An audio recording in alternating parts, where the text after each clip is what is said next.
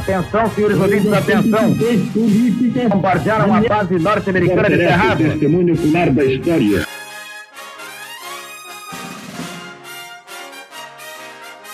Há um século no Correio do Povo. Porto Alegre, 30 de outubro de 1919. As novas construções em Porto Alegre.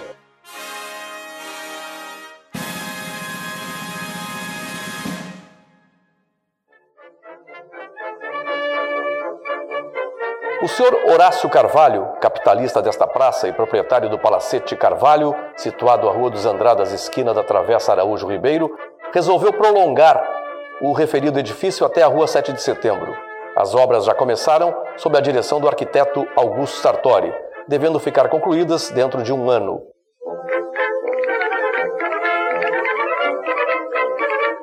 O senhor Horácio Carvalho, que é igualmente proprietário de toda a quadra fronteira, pretende também iniciar em breve a construção, em toda a sua extensão, de um palacete da mesma altura e do mesmo estilo do que tem o seu nome.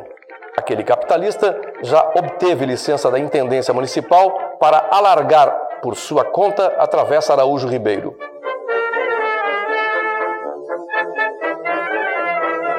Essas obras estão orçadas em várias centenas de contos de réis.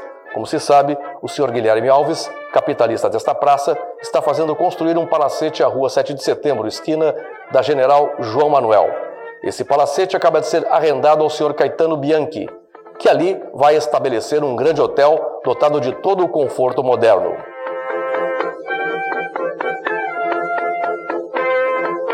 O palacete tem quatro pavimentos, servidos por um elevador, devendo na parte térrea funcionar o restaurante e a cozinha. Os quartos, que são em número de 65, terão todos água encanada e luz direta. As obras de construção ficarão concluídas por todo o fim do corrente ano.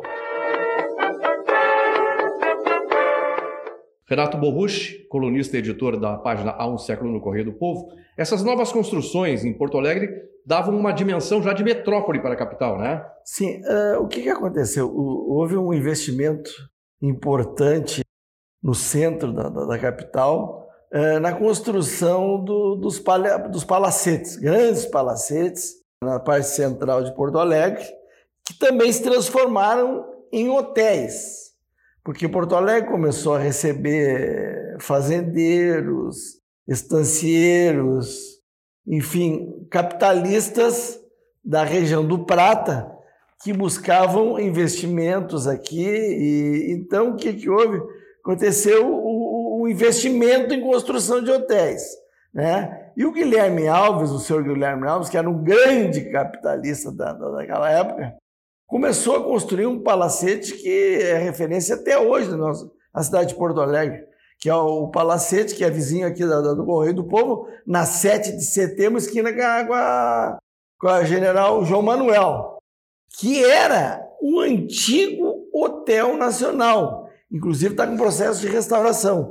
Era um hotel de luxo, um hotel onde ele recebia a alta aristocracia rural e até hoje está passando processo de, de restauração.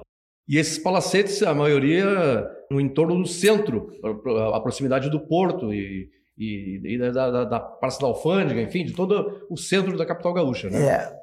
Também foi empreendido naquela época uh, uh, dois hotéis que, que, que, até hoje tem na nossa memória, que é o Grande Hotel, que era na esquina da, da, da Caldagino com a Rua da Praia. Era um hotel onde os, os políticos faziam os seus encontros, suas articulações, seus conchavos. Enfim, o próprio Getúlio Vargas, quando era presidente, ele desembarcava para conversar com o Borges de Medeiros, era na, na, na, na era, articulava aqui no, no, no, no, no grande hotel, que era um hotel de grande porte, né? E um hotel luxuoso. Era grande para a época, né? É, é grande. E o outro hotel também, que até hoje é uma referência histórica, foi o Hotel Majestic, onde atualmente é a Casa de Cultura Mário Quintana. E esse que existe até hoje como prédio, não mais como hotel, como se sabe, obviamente. E esse prédio do Grande Hotel era na mesma esquina onde se situa a redação do Correio do Povo, né? Exato, E, é e do esse outro lado. entorno aqui do Praça da Matriz, enfim, todo esse centro tinha os grandes hotéis da época, né, Renato? Sim. Então, você pode observar que, pela proximidade, quer dizer, na esquina da, da, da 7 de setembro, com a João Manuel, quer dizer, tem o Hotel Majestic em Rua da Praia, o grande hotel. Uma quadra um do outro, Exatamente. duas, então, o investimento naquela época, as novas construções de Porto Alegre estavam se baseadas em casarões de luxo, que eram das famílias né, mais bem aquinhoadas, e também os grandes hotéis, quer dizer, que se situavam nessa, nesse coração da, da, da, da cidade histórica, aqui, da, do- da zona histórica de Porto Alegre. Essas novas construções se expandiram nos anos seguintes? Tem notícia disso também? Já para adiantar? É, mas eh, elas, eh, o- lógico, eh, o crescimento da população, houve uma expansão de, de, de, de construção, mas as construções enormes e de porte, elas foram basicamente centralizadas. E o boom foi neste ano de 1919, então, né? Sim, com esse investimento, quer dizer, nesse século aí, eh, começou a crescer o investimento aqui na, na capital. O dia 30 de outubro na história. 1925. Inauguração do Teatro Glória, no Rio de Janeiro. 1960. Nasce Diego Armando Maradona, jogador de futebol argentino. 1969. Posse do general Emílio Garrastazu Médici na presidência do país. 1988. Ayrton Senna conquista o primeiro campeonato mundial de Fórmula 1.